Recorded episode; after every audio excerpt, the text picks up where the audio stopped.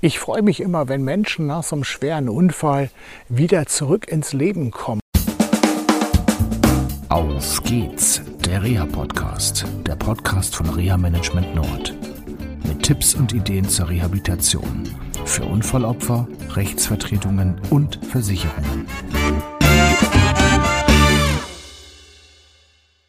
Ich freue mich immer, wenn Menschen nach so einem schweren Unfall wieder zurück ins Leben kommen. Und äh, ganz konkret geht es um einen Betroffenen, der vor vier oder fünf Jahren einen schweren Motorradunfall erlitten hat, das äh, knapp überlebte und dann wirklich erstmal ohne meine Begleitung eine Odyssee durch einige Krankenhäuser durchmachen musste.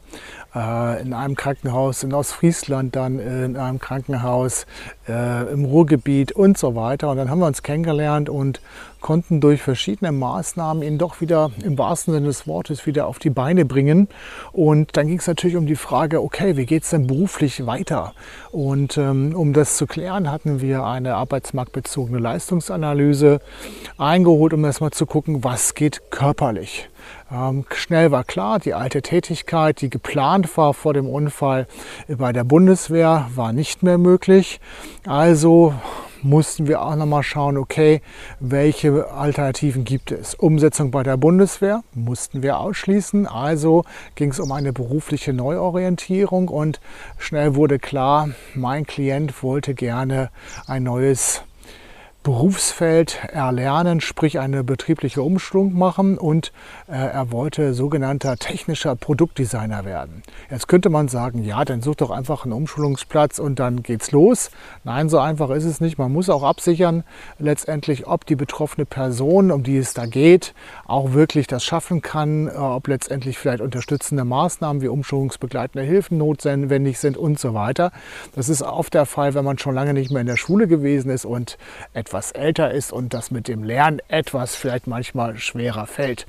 Lange Rede, kurzer Sinn. Wir haben dann eine entsprechende arbeitspsychologische ja, Diagnostik durch, durchgeführt und die sagte, nein, alles in Ordnung, man kann das machen und wir haben dann auch zusammen einen Umschlungsbetrieb gefunden. Das heißt eigentlich nicht zusammen, sondern der Betroffene selber hat ähm, viele Hilfen bekommen äh, von mir und meinem Team, damit er sich selbst eine Umschlungsstelle suchen konnte, hat er auch gefunden und wir konnten dann ja im Rahmen einer Verhandlung ähm, es hinbekommen, dass er dort eine entsprechende Umstellung zum technischen Produktdesigner machen kann. Jetzt nach einem Jahr habe ich dann dort ein Gespräch geführt, um zu klären, ja, wie läuft das dann? Und ich habe nur glückliche Gesichter gesehen. Der Betroffene ist gut im Betrieb angekommen. Er ähm, hat gute Leistungen sowohl im Betrieb als auch in der Berufsschule der Umschwungsbetrieb ist so zufrieden, dass er sogar darüber nachdenkt, letztendlich schon jetzt äh, ihn dazu zu gewinnen, äh, an Projekten nach der Umschulungsmaßnahme auch teilzunehmen und mitzumachen und das im Rahmen einer dauerhaften Beschäftigung. Also ich denke, das ist schon super Erfolg. Also, wenn du gerade in einer Situation bist, wo vielleicht es gerade nicht so vorangeht mit deiner Teilhabe am Arbeitsleben und beruflichen Integration, es gibt genug gute Beispiele, die es geschafft haben, und einfach bitte verlier nicht den Mut, das Ding anzugehen. Hol dir Hilfe da, wo du sie bekommen kannst.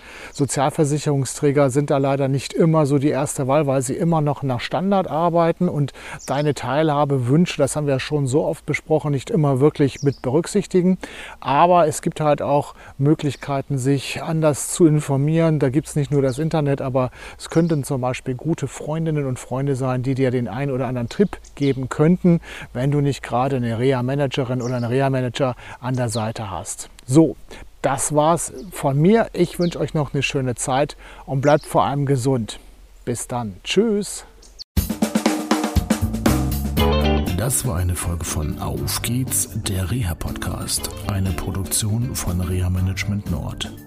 Weitere Informationen über uns finden Sie im Internet unter www.rehamanagement-nord.de.